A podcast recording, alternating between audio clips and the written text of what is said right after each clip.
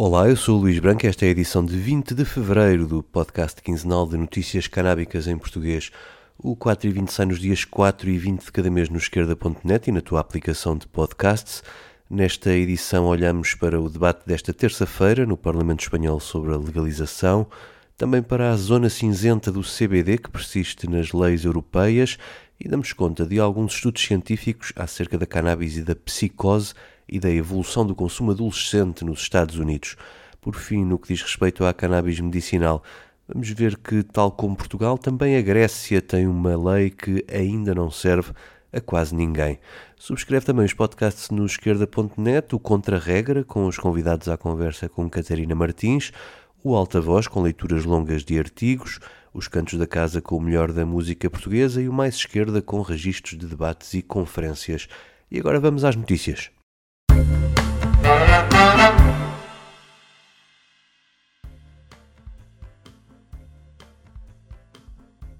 Em Espanha, o dia de Carnaval não é feriado e os deputados não têm tolerância de ponto. Quis a agenda parlamentar que esta terça-feira subisse a plenário a proposta da esquerda republicana da Catalunha para legalizar a cannabis no país, regulando o seu uso, quer terapêutico, quer recreativo. A proposta foi entregue em outubro de 2021, juntamente com outras duas. Uma delas, apresentada pelo Mais País, foi discutida e votada pouco depois, acabando chumbada com os votos dos socialistas e da direita. A outra, da Unidas Podemos, ainda não tem debate agendado. O projeto de lei agora em debate propõe a descriminalização do consumo e o reconhecimento do trabalho das associações canábicas sem fins lucrativos, regulando as atividades de cultivo, armazenamento, distribuição e aquisição, de forma a separar esta economia do mercado negro. O autocultivo é permitido até seis plantas por pessoa e domicílio e o consumo em público terá as mesmas limitações que se aplicam ao tabaco. A iniciativa nasceu de outra lei que o Parlamento da Catalunha aprovou em 2017 mas que o Tribunal Constitucional Espanhol viria a chumbar. O que os deputados vão votar agora é se admitem ou não tramitar esta proposta de lei. Em caso positivo, ela seguirá para debate. Caso votem contra, não será admitida a discussão.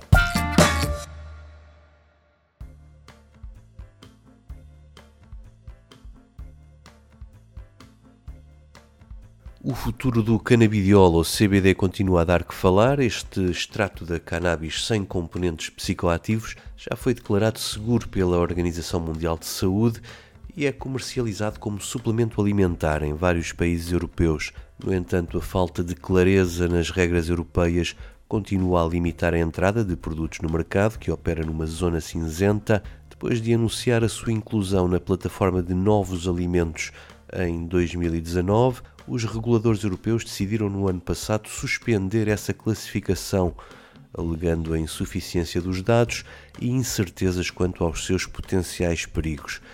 Esta semana, uma reportagem do portal francês Newsweed diz que por detrás desta hesitação está o poderoso lobby da Jazz Pharmaceuticals, a multinacional irlandesa que comprou a GW Pharmaceuticals. Ora, a GW é a farmacêutica que criou o óleo de CBD Epidiolex, que foi durante muitos anos o único medicamento canábico disponível em Portugal para as crises de epilepsias raras e é uma empresa que domina também o mercado noutros países. A reportagem diz que, por exemplo, no Reino Unido, a Comissão sobre Toxicidade, que dá pareceres à Agência Britânica das Normas Alimentares, citou palavra por palavra os argumentos da GW em 2019 para limitar a entrada de produtos de CBD no mercado alegando razões de segurança e colocando nos candidatos o ónus de provar que o CBD é seguro, uma conclusão a que a OMS já tinha chegado dois anos antes. Também nos Estados Unidos, a Agência para a Segurança Alimentar e dos Medicamentos, a FDA, também argumentou que, como o CBD era o ingrediente ativo do medicamento Epidiolex, não podia ser comercializado enquanto produto alimentar. Já este ano, a FDA recusou-se a regulamentar o CBD enquanto produto alimentar com o mesmo argumento e voltou a apoiar-se nos estudos de, do Epidiolex fornecidos pela Jazz Pharmaceuticals. Em declarações ao Newsweek, a empresa diz que está empenhada em proteger a saúde das pessoas e que são necessários mais estudos para avaliar a segurança do CBD para que este possa ser usado sem receita médica. Já Nick Morland, da empresa britânica Tenacious Lab e membro do grupo de apoio aos parlamentares sobre o CBD, responde que a dona da GW está a travar este mercado para proteger os seus interesses, já que prefere manter uma fatia grande de um bolo pequeno do que uma fatia mais pequena de um bolo muito maior.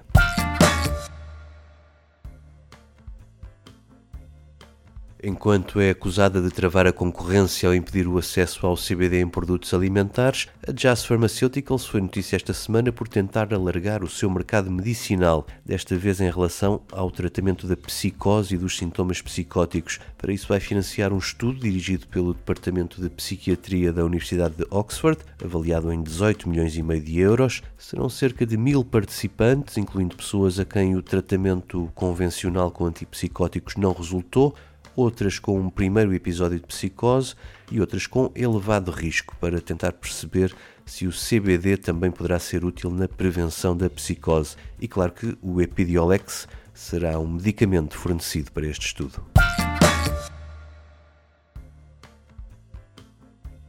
Psicose e cannabis andam sempre juntas no argumentário proibicionista. Para os adversários da legalização, este iria aumentar exponencialmente os casos de psicose, pois a cannabis pode despertar surtos em pessoas com predisposição para a psicose, mesmo que ainda não o saibam. Um estudo agora publicado pela revista da Associação Médica Americana, estudo da autoria de investigadores das universidades de Filadélfia, Stanford e do Sistema de Saúde dos Veteranos da cidade californiana de Palo Alto, foi pegar na base de dados da Optum, que tem os registros dos seguros de saúde de mais de 63 milhões de norte-americanos entre 2003 e 2017 fizeram a triagem dos reembolsos de antipsicóticos receitados e do número de pessoas em tratamento de psicoses e a seguir cruzaram-no com os dados relativos aos estados que legalizaram a cannabis para fins medicinais ou recreativos. Na altura eram 29 estados.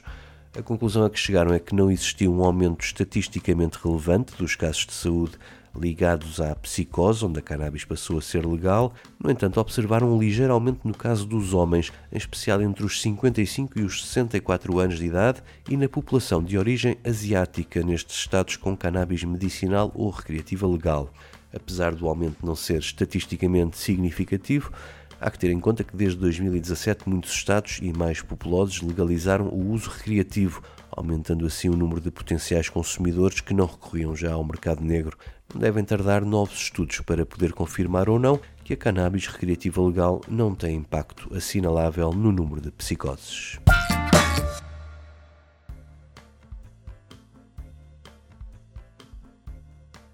Um estudo com números mais recentes e de uma agência oficial federal, o Centro para o Controlo e Prevenção de Doenças, foi divulgado na semana passada e diz respeito ao consumo adolescente da cannabis nos Estados Unidos entre 2019 e 2021. E aqui há boas notícias: não só esse consumo continua a descer, como atingiu o seu ponto mais baixo desde 2011 isto apesar de nessa altura ainda não haver lojas a vender cannabis ao público, o que supostamente aumentaria a facilidade de acesso, embora seja sempre proibida a venda a menores. Mas não é só a cannabis que vê o consumo em queda entre os alunos do secundário, também o álcool e os opioides com ou sem receita viram o consumo baixar. Um dado curioso é que o uso juvenil da cannabis caiu muito entre os rapazes, de 26% em 2011 para 14% em 2021 mas se analisarmos apenas as raparigas, isso não aconteceu e caiu apenas dos 20% para os 18% nestes 10 anos.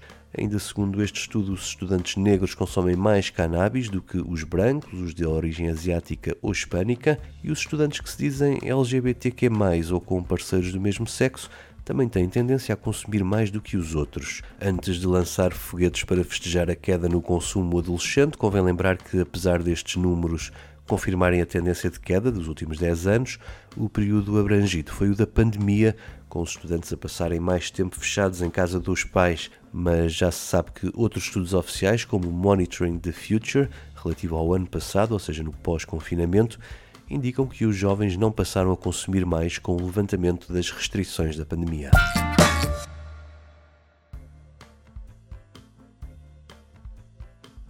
Na cannabis medicinal, a situação da Grécia não é muito diferente da portuguesa. A legalização foi aprovada há muito tempo, mas na prática não beneficia quase ninguém. Foi ainda com o governo de Alexis Tsipras que a Grécia legalizou a cannabis medicinal em 2017 e no ano seguinte uma nova lei alargou as condições de acesso e produção.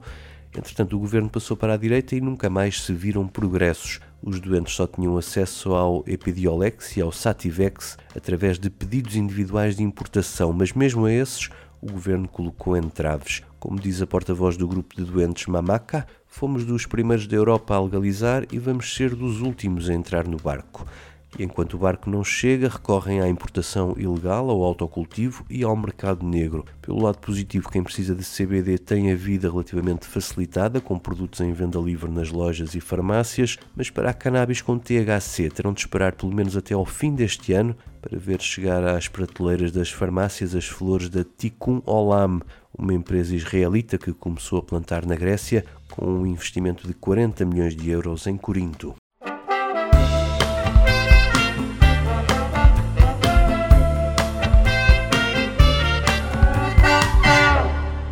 O 4 e 20 despede-se com o momento musical e como é carnaval, fiquem com o samba em rede deste ano da Escola de Samba Grande Rio.